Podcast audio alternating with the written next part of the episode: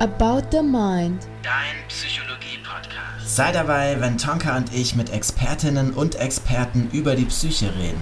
Und über alles, was uns sonst noch so durch den Kopf geht.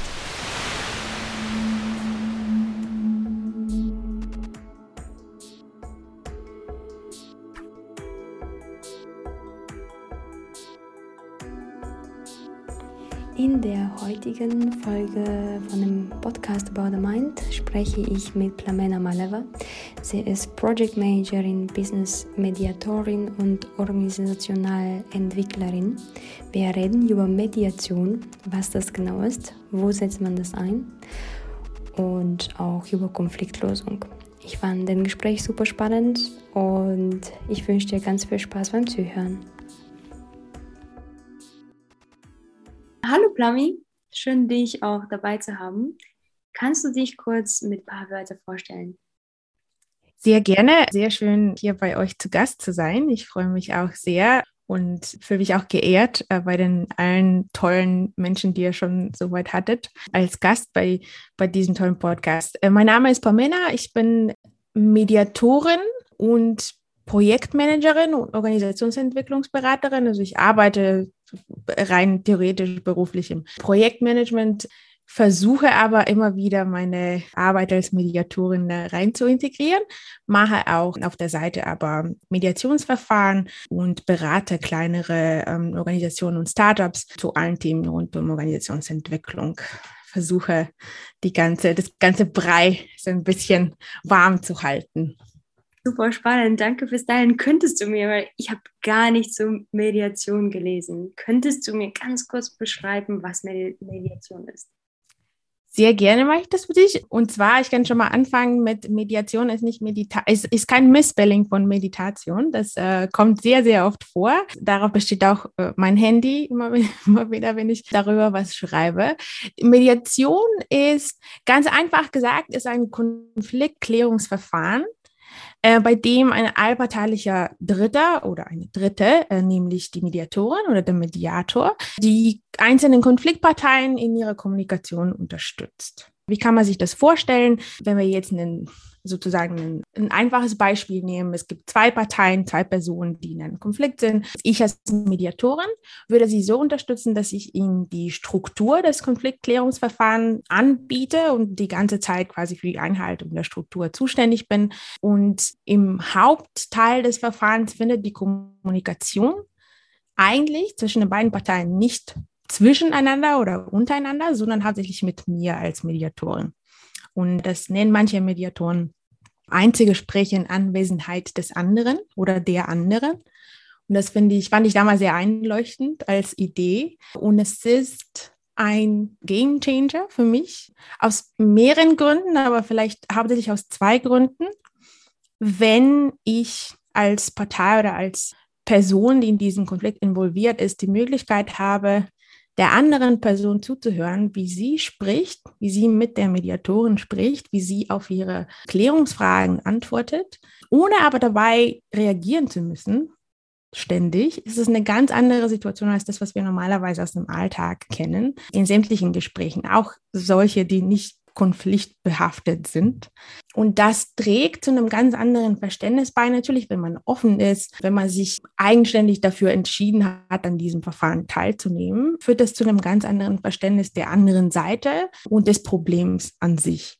So, das ist auf der anderen Seite ist es ein Game Changer für die einzelnen Personen oder Konfliktparteien, insofern, dass sie durch die Mediatorin oder durch den Mediator immer wieder paraphrasiert bekommen, das, was Sie gerade gesagt haben. Das ist eine ganz wichtige Technik des aktiven Zuhörens. Das ist, glaube ich, auch vielen Zuhörerinnen und Zuhörern bekannt, äh, in der Mediation sehr weit angewandt.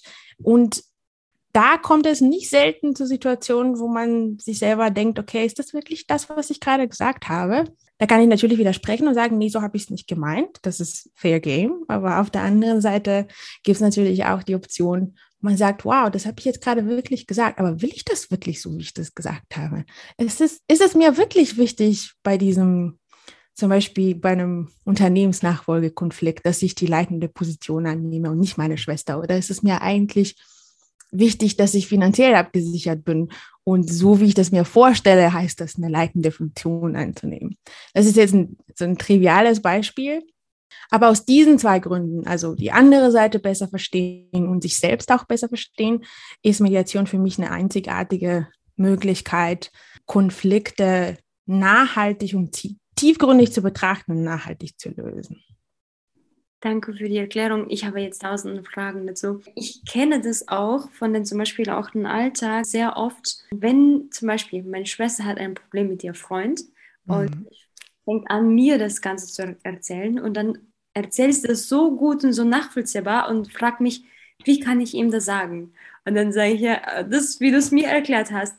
Heißt es, dass in dieser Stelle so ich eine Art Mediatorin bin, weil ich ja praktisch dann irgendwie nochmal zuhöre und also ich, mhm. genau, das habe ich mir genauso vorgestellt, wie du es gesagt hast, weil das ist ähm, wirklich eine wichtige Rolle, weil den andere Person, wenn du mit jemandem in einer Beziehung bist, egal welche, ob ähm, berufliche oder private, du hast Erwartungen von diesen Personen. Mhm.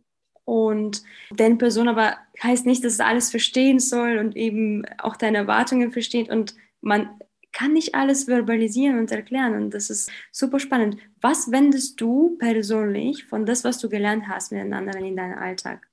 Situation bist. So, ich glaube, das, das, das sind drei oder vier sehr gute Fragen, die, die du mir dabei gestellt hast. Erstens, glaube ich, eine interessante Situation, die du äh, am Anfang geschildert hast. Das ist, glaube ich, das etwas, was wir alle kennen aus dem Alltag in der einen oder anderen Form.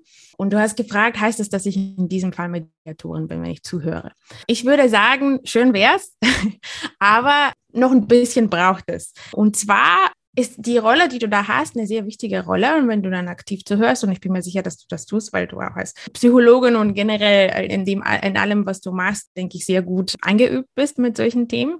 Für Menschen, die sich in dem Bereich vielleicht nicht so sicher fühlen. Was Mediation eben macht, ist diese Einzelgespräche in Anwesenheit des anderen. Das heißt, Mediation wäre gewesen, A, wenn du Mediatorin wärst, aber B, wenn der Freund oder der Partner oder die andere Seite auch da präsent wäre in dem Moment. Und dann ist es zum Beispiel eigentlich eine falsche Interpretation. Es ist jetzt nicht so, dass ich als Mediatorin zuhöre und dann der anderen Seite sage, sehen Sie, Partei A will A, B und C. Es passiert viel mehr im Inneren während des Zuhörens in der jeweiligen Partei.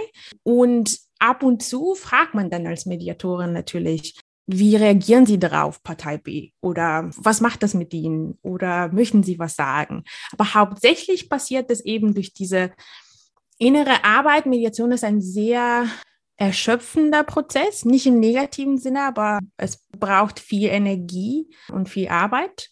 Und das ist das, was halt während eines Meditationsprozesses passiert. Deswegen haben wir auch Sitzungen, die normalerweise zwischen eineinhalb Stunden und drei Stunden am Stück laufen, selten weniger. Es ist aufwendig, es macht müde, es ist produktiv und am Ende dann doch sehr belohnend, aber es ist viel Arbeit für die Mediatorin, aber auch für die, für die Medianten. Und dann hast du mich noch gefragt, was ich anwende im Alltag. Ich glaube, das ist eine auch eine sehr gute Frage. Ich bin hauptsächlich im Bereich der beruflichen Mediation, wenn man das so nennen kann. Das heißt, Mediation wendet man in Deutschland auch sehr oft bei Scheidungsfällen zum Beispiel, in Konflikten, bei Nachbarschaftskonflikten vielleicht nicht so bekannt, aber auch sehr viel ähm, in der Arbeitswelt. Das ist die sogenannte Wirtschaftsmediation. Das kann zwischen Geschäftspartnerinnen und Partnern passieren, zwischen Mitarbeitenden, aber auch zwischen Firmen oder Firmeninhaberinnen. Es gibt äh, unzählige Beispiele. Was ich dann mache, ist im Startup-Bereich aktuell angesiedelt, weil ich selber aus dem Bereich komme, wenn man das Bereich nennen kann. In diesem Kontext eben, wo ich finde, dass Mediation sehr noch sehr unbekannt ist. Ich würde das gerne anlockender machen. Und was ein Thema, was mich fasziniert, ist Gründungsmediation oder Mediationsgespräche bei Gründungsvorhaben. Das ist eben eine Arbeit, die eher präventiv ist. Das heißt, die Menschen kommen seltener mit einem Konflikt zu mir oder zu einer Mediatorin, sondern vielmehr mit dem Wunsch, eben zukünftige Konflikte vorzubeugen, aber auch mehr Klarheit darüber zu bekommen, was will ich eigentlich, was will meine Geschäftspartnerin, mein Geschäftspartner, zum Beispiel du und Philipp jetzt, und sind wir uns wirklich im Klaren, was die oder der andere will? Oder ist es eben eher so, dass ich eine gewisse Vorstellung davon habe, was du willst und denke, die ist richtig und mache einfach alles, was ich mache, mit der Überzeugung, dass wir beide on the same page sind. So. Und das war jetzt ein sehr weiter Bogen, um auf die Frage zu antworten. Es gibt zwei Zauberfragen in der Mediation. Ich nenne sie so, ich hoffe, das diskreditiert die Wichtigkeit der, der Fragen nicht, wenn ich das so guru-mäßig mal nach vorne tragen kann. Und die zwei Zauberfragen, die kommen zu zwei verschiedenen Phasen des Mediationsprozesses. In der einen Phase geht es um Konfliktklärung. Das heißt, wir haben mit den einzelnen Mediantinnen oder Medianten Positionen herausgearbeitet, also was ich will in diesem Konflikt. Und in dem dritten Teil geht es darum, das Konflikt von allen Seiten zu beleuchten. Und man hat halt die Position, ich will A, ich will B. Und die Zauberfrage lautet, wieso ist dir das wichtig? Und wieso ist dir das wichtig, ist eine Frage, die ich in meinem Alltag sehr oft anwende. Bei der Arbeit, auch privat, auch zu Hause mit meinem Partner. Und der Effekt ist natürlich nicht jedes Mal atemberaubend, aber es ist eine sehr wichtige Frage, die man, glaube ich, viel zu selten gestellt bekommt. Und es bringt die Leute in so eine Haltung zu denken, okay, wow, wieso, wieso ist mir das wichtig eigentlich? Ist das mir eigentlich überhaupt so wichtig? Und hier geht es nicht um Manipulation, Ne? Also das zu bekommen, was ich will und der andere oder die andere dazu zu bringen, das nicht mehr zu wollen, was, was sie wollen. Es ist eben eine Verständnisfrage. So, wieso ist dir das wichtig? Da hat man die Möglichkeit, die andere Seite zu verstehen oder zu verstehen, was hinter einer Forderung zum Beispiel steckt. Und es bringt mich zum Beispiel auch oft dazu, dass ich auch viel mehr bereit bin, diese Forderung oder diese Erwartung auch zu erfüllen oder diesen Wunsch zu erfüllen. Das ist die Zauberfrage Nummer eins. Wieso ist dir das wichtig? Es ist auch eine sehr gute Deeskalationsfrage, finde ich, bei Gesprächen mit Konfliktpotenzial. Und die zweite Frage ist, man kann das natürlich unterschiedlich formulieren. Zum Beispiel, was müsste erfüllt sein, damit du mit dem Ausgang der Situation zufrieden wärst? Oder was, was müsste passieren, damit du A, B, C als Erfolg betrachtest? Das erste war die Frage nach dem Bedürfnis. Und die zweite ist die Frage nach dem Kriterium, nach dem Erfolgskriterium. Wieso das mir wichtig ist oder wieso das in der Mediation wichtig ist, ist, es hilft uns nämlich Kriterien zu formulieren für die nächste Phase in der Mediation, die äh, Optionenentwicklung heißt. Das heißt, wenn wir diese Kriterien haben, wissen wir, was die Parteien am Ende als Lösung herausarbeiten, muss diese Kriterien von jeder Seite je erfüllen. Ähm, und in dem Alltag heißt das, es ist eine Entscheidungshilfe, finde ich, diese Frage. Weil man, man ist auch nicht selten überfordert mit Optionen, mit der ganzen Freiheit, die wir im Alltag haben. Und diese Frage kann man anwenden, um Menschen zu helfen, irgendwie eine, eine Linie zu finden, eine Richtung zu finden. Und es ist auch wieder eine Verständnisfrage insofern dass man sieht, was einem wichtig ist für die Zukunft, für die Zusammenarbeit, für den Ausgang der konkreten Situation. In Partnerschaften auch ganz wichtig, zum Kennenlernen auch ganz wichtig. Ja, ganz trivial gesehen sind das meine zwei Zauberfragen, die ich jedem und jeder ans Herz legen kann. Danke. Ähm, ich musste auch nachdenken, ich muss einfach das, was du jetzt erzählt hast, mit einer Situation mal auch verbinden und dich fragen, wie du das ansiehst. Ähm, was ist dir wichtig? Kann sein, dass es auch manchmal, je nachdem, in was für eine Laune du bist, sich ändert. Mhm, mh.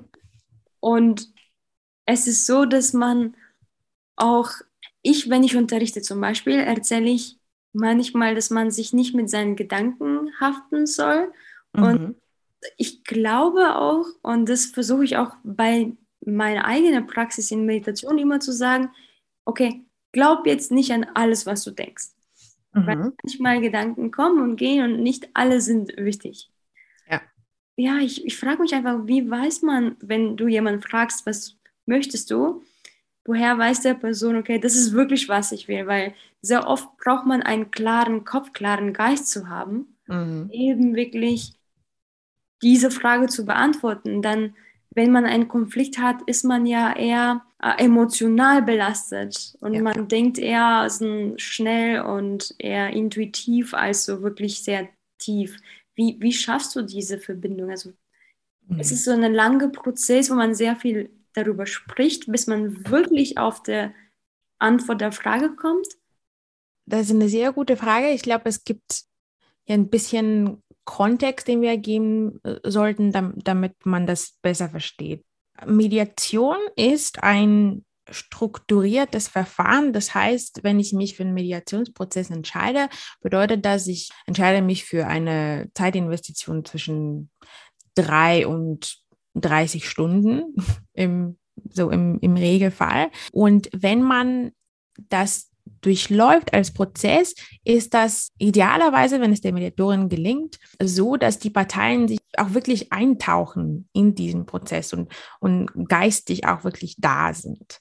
Das heißt, in dem Moment als Mediatorin ist es für mich gar nicht so schwierig, in Anführungsstrichen, aber ich verstehe, dass das im Alltag viel schwieriger ist. Und das ist natürlich verständlich, denn nicht jedes Problem und nicht jeder Konflikt soll zur Mediation, weil ansonsten ähm, würde man ja nichts im Alltag erledigt kriegen, das ist ganz klar. Oder beziehungsweise nicht jedes Missverständnis ist ein Konflikt. Konflikt ist es, da sagt man in der Mediation erst da, wenn das gewisse Hindernisse äh, bereitet, sodass die Parteien eigentlich vor lauter Emotionen oder was auch immer den Zugang zu ihren eigenen Ressourcen verloren haben, um eben dieses Problem zu lösen oder diesen Konflikt.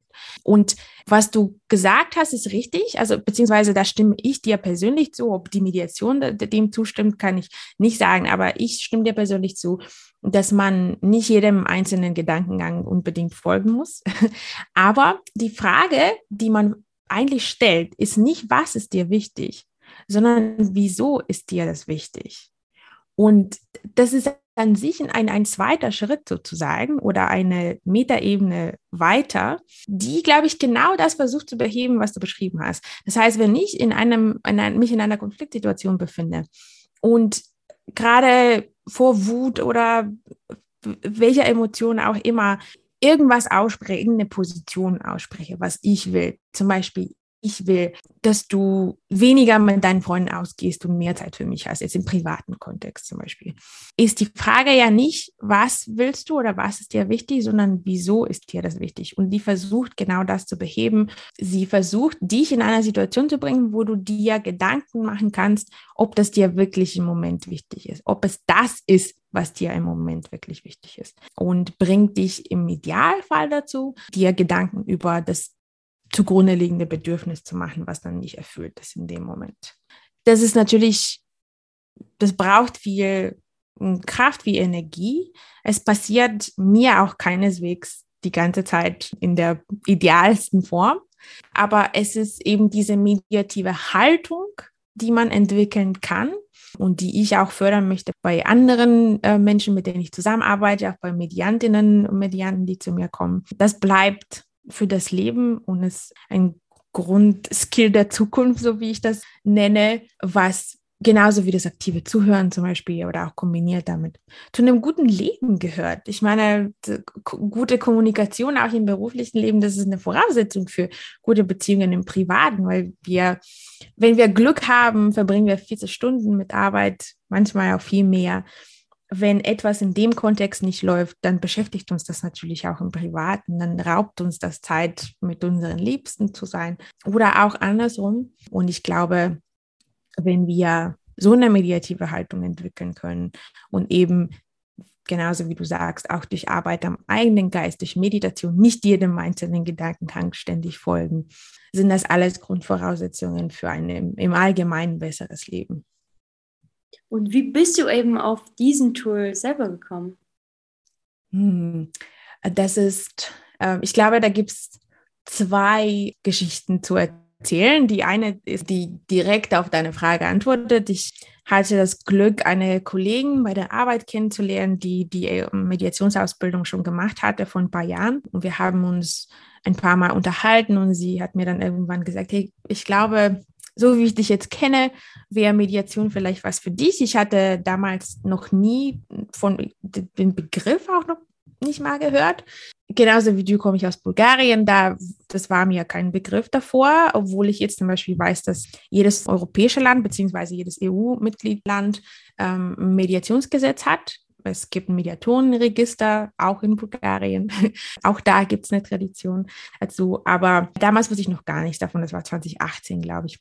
Und dann habe ich mich beworben für ein Stipendium der Mediationsakademie in Berlin, äh, noch als Studentin und habe das bekommen und durfte meine Ausbildung in wirklich einer der besten Institutionen für Mediation oder für äh, Mediationsausbildungen in Deutschland absolvieren, was irgendwie eine ausgesprochen bereichende Erfahrung war für mich.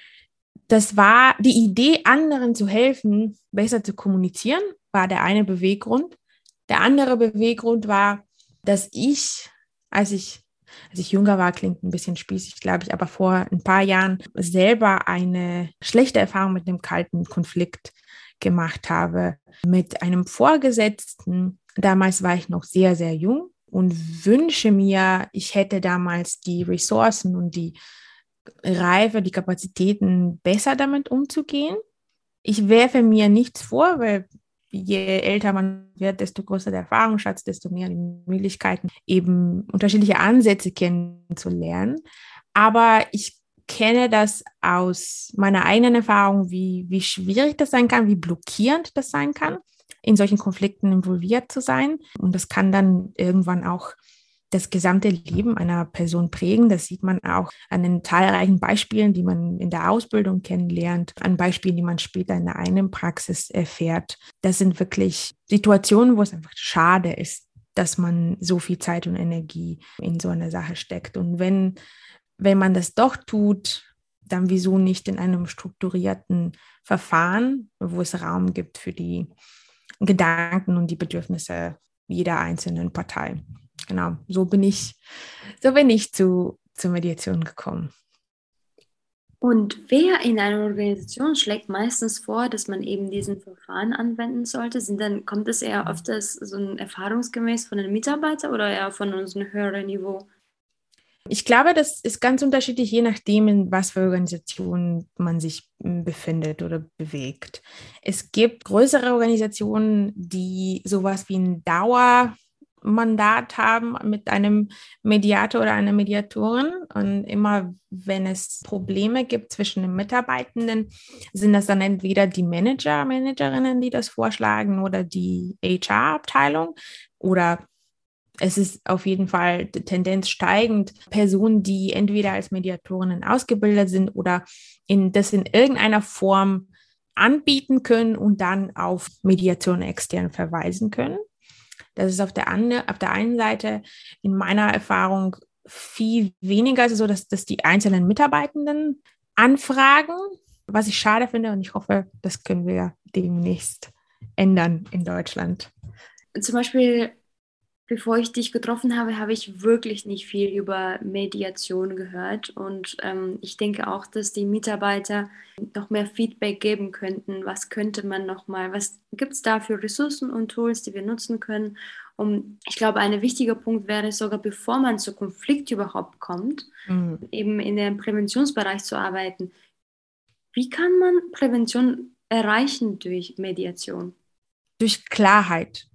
Das ist mein, die kurze Antwort meinerseits. Äh, Prävention ist ein nicht weniger umfangreicher und aufwendiger Prozess, wenn man das mediativ begleitet auch wenn es vielleicht nicht so negativ belastet ist äh, bei einem Konflikt. Aber es bedarf, wie bei jedem Mediationsprozess, die Zustimmung jeder einzelnen Partei. Das ist, da, da gilt Freiwilligkeitsprinzip, da gilt das Transparenzprinzip. Das heißt, alle müssten daran glauben und dass es das Schwierige in der Situation, in einem Konflikt, obwohl es auch nicht da immer passiert, aber in einem Konflikt sind die Parteien normalerweise eher williger, sowas zu machen. Bei der Prävention, hm, wie du das wahrscheinlich auch selber kennst, ist es immer so, dass gewisse Menschen dann eher so unterwegs sind, ja, ich habe doch zu tun und lass mich doch und äh, don't fix what's not broken und äh, solche, solche Geschichten. Und manchmal, manchmal bestimmt das, bestimmt oder manchmal erweise ich das dann als die richtige Entscheidung am Ende. Aber ich glaube, das Bewusstsein für Prävention wächst in allen Bereichen. Und im beruflichen Kontext oder bei Gründungen ist es besonders wichtig, finde ich. Und das ist das, was ich äh, versuche zu etablieren, auch im Startup-Bereich. Je nach Umfragen oder Institute, die das gemacht haben, sind das, glaube ich, eine Harvard-Review-Umfrage, habe ich neulich gelesen, scheitern irgendwie 40 Prozent von Startups unter anderem an Konflikten im, in den Gründungsteams. Das wirkt sich dann aus auf unterschiedlichen Bereichen. So einfach ist es nicht, aber naja, die Stakes sind einfach so high in so einer Gründung. Man gibt alles, was man hat.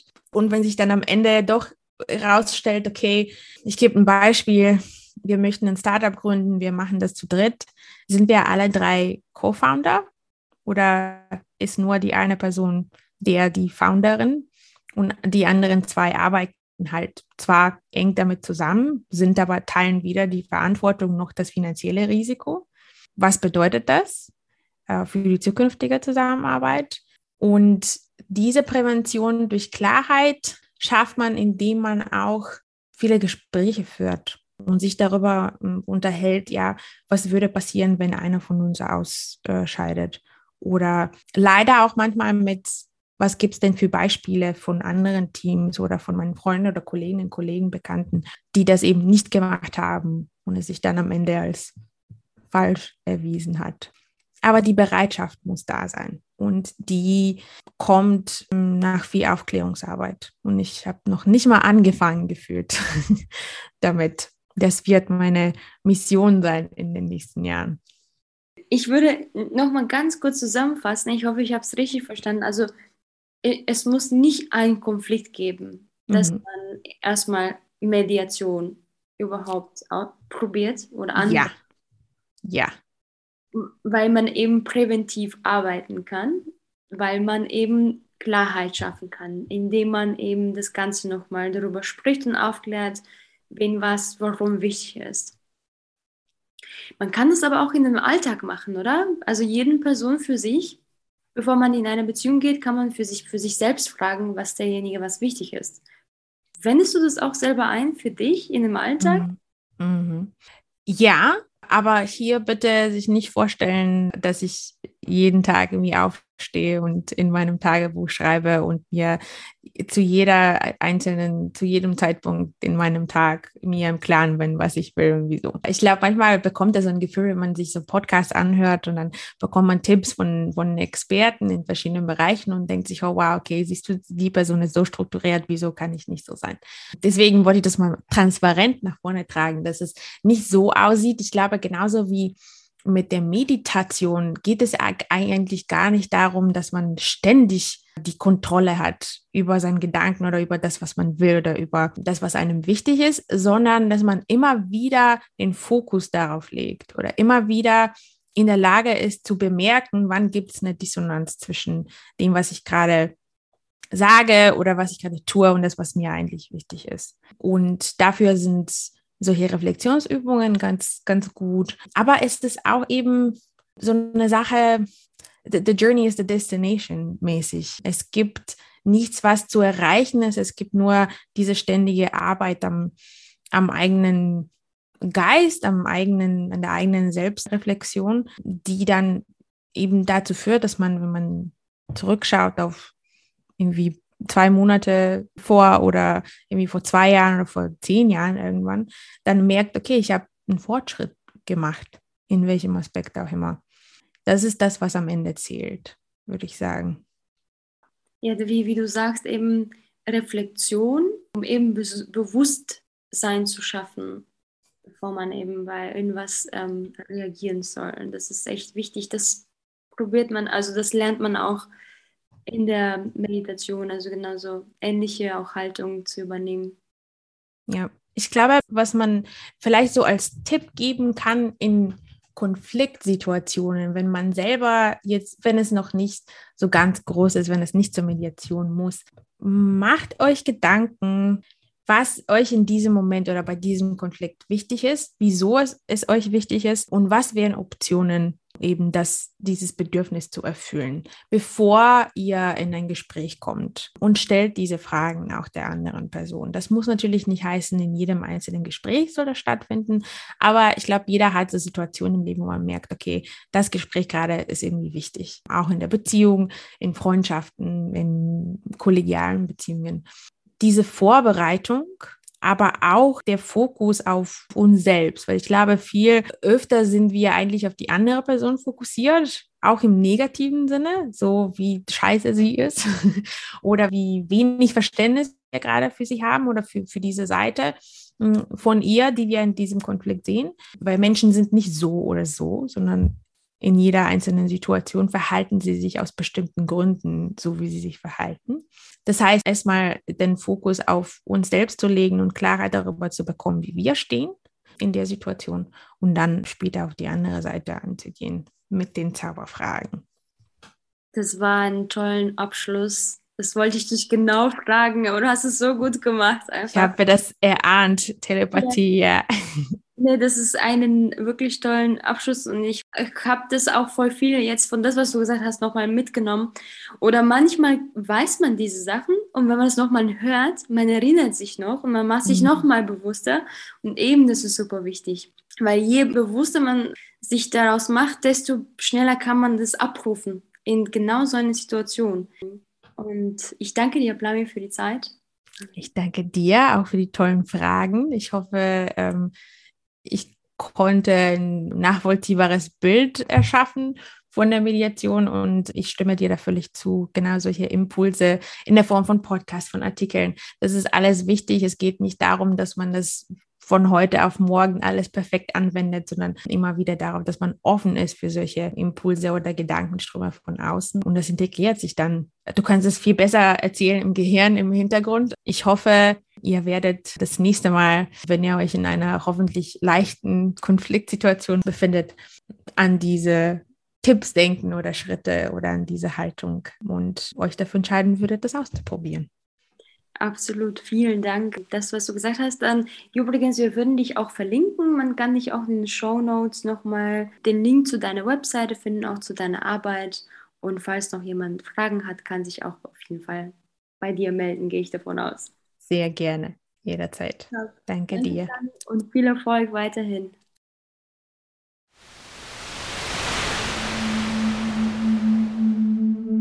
Danke für deine Zeit. Schreib uns, was dir gefallen hat und welche Themen du noch gerne hören würdest. Vergiss nicht, uns eine Rezension zu schreiben, die Folge mit Freunden zu teilen und den Podcast zu abonnieren. Wir freuen uns darauf. Danke und bis zum nächsten Mal.